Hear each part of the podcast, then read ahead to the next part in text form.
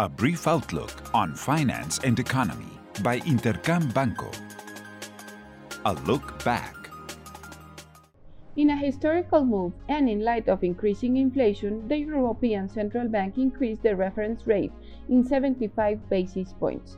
Additionally, it pointed out that it will keep increasing rates aggressively in its next meetings after it considerably revised its inflationary estimates upwards. Meanwhile, in China, inflation slowed down to 2.5% in annual terms and confirmed that the Asian economy doesn't face price problems, but rather one of a very weak demand.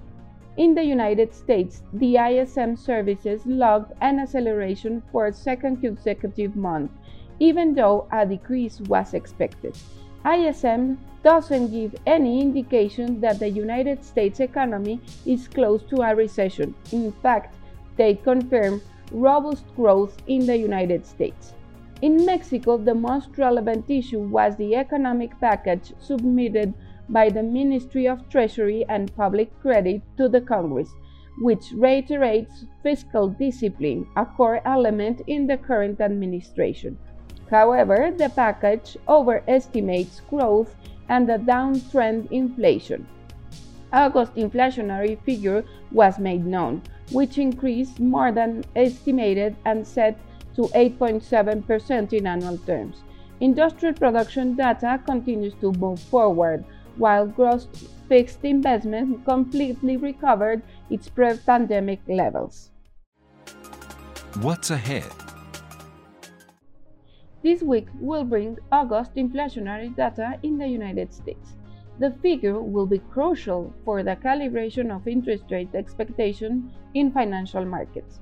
Forecasts expect prices to slow down to 8.1% in annual rate. Additionally, retail sales will be made known without showing growth during the month of August. Lastly, in China, growth figures will be made public industrial production, investment, and retail sales from August, which are not expected to log improvement and could even bring surprisingly weak economic data due to recent confinements in the country. I hope you have a great week. I am Alejandra Marcos. This was a brief outlook on finance and economy by Intercam Banco.